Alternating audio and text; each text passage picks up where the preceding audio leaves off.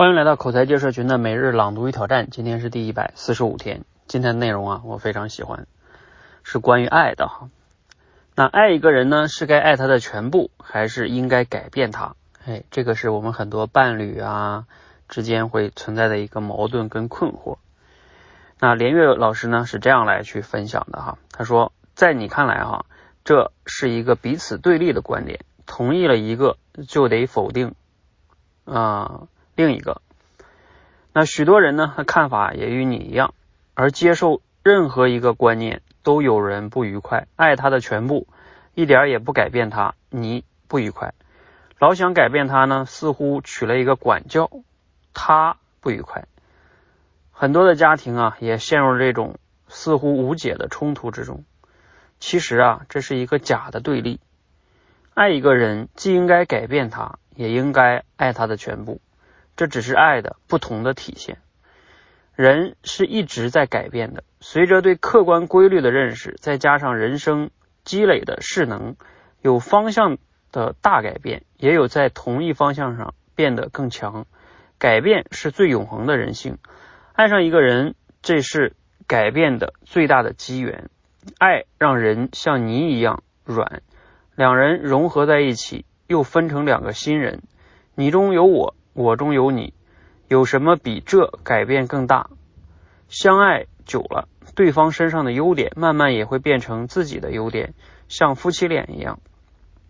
但这改变是软的，非强制的，潜移默化的，春风化雨的。把改变理解为硬的、强制的、唠叨式的、命令式的，对方是软泥，自己永远是石头，天天捶他。那好的改变不会发生，只会只有坏的改变，不是把他锤跑，就是把他锤死。我爱他，就爱他的全部。这不是放弃，而是爱到至深的悲悯。人生有遗憾，有意外，有求不得。一个人自律生活，可能疾病更早的降临在他身上；一个人上下求索，可能总是找不到答案。一个人努力上进，可能终究默默无闻；一个人勤劳善良，可能无法富贵荣华。爱他的全部，是爱他仁义后的寂寞，是爱他善良后的无助，是爱他精进后的无果，是爱他改变者无法改变，是爱他不向命运妥协。正因为如此，那些拥有完美爱情的人啊。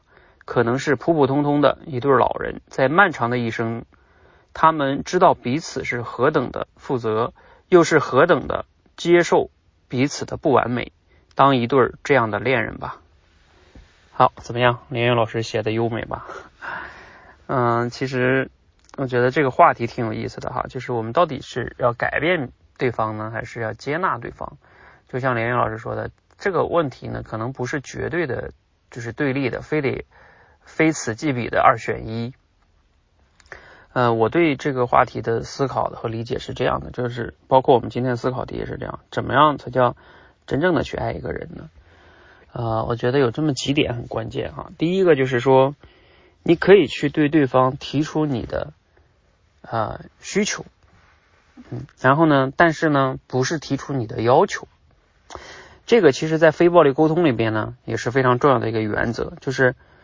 你跟对方产生暴力沟通，都是因为你对对方有更多的要求，而你提出需求或者请求都可以，但是不是要求。这个最核心的差别是什么呢？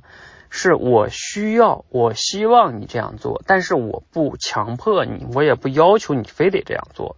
如果你做了，我当然很开心，我肯定和你在一起有需求嘛。比如说，我希望你，我。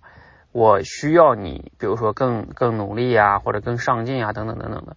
你可以谈你的需要，对方满不满足是对方的选择，这个是给给予对方选择，但是你也提出你的需要，就是提需求，不提请求，不提要求，这是第一点哈。呃，第二点就是给予支持，而不是打击。嗯，因为夫妻呢，或者是这种情侣在一起哈，就是我以前也讲过类似的观点。其实，在社会上有很多的时候，对方当你想要做一件事，可能别人会给你泼冷水。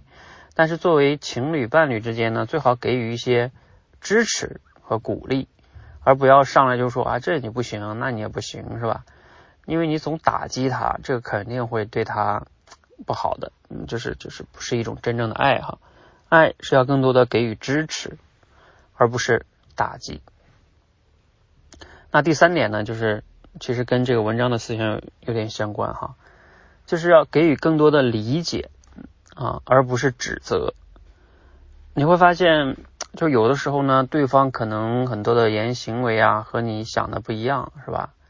这个时候呢，你可能会去指责他啊，这不好，那不好，是吧？啊，或者他不够完美，是吧？那这个时候呢，你要给予一些理解，就他也不是一个完美的人，嗯，然后呢，你如果非得指责他这些各个方面啊，那每个人都有不完美的地方，你自己也有不完美的地方，所以如果指责起来的话，那就没有尽头了哈，那这个婚姻呢就变成了一个痛苦的呃一个枷锁了，把你们双方都捆在里边。所以总结一下，什么叫爱一个人啊？就是你可以提你的需求。但不是要求，对方做不做是对方的选择。那第二点是什么呢？是呃，你要给予对方支持，而不是打击啊。第三个是你要给予对方理解，而不是啊。第三个是什么了？我刚才说的指责哈。对，做到这三点的话，我觉得夫妻之间的感情啊，或者是可以说你是比较爱一个人了。好，也欢迎你分享你的想法哈，也欢迎加入我们的每日朗读与挑战，持续的输入、思考、输出，口才会变得更好。谢谢。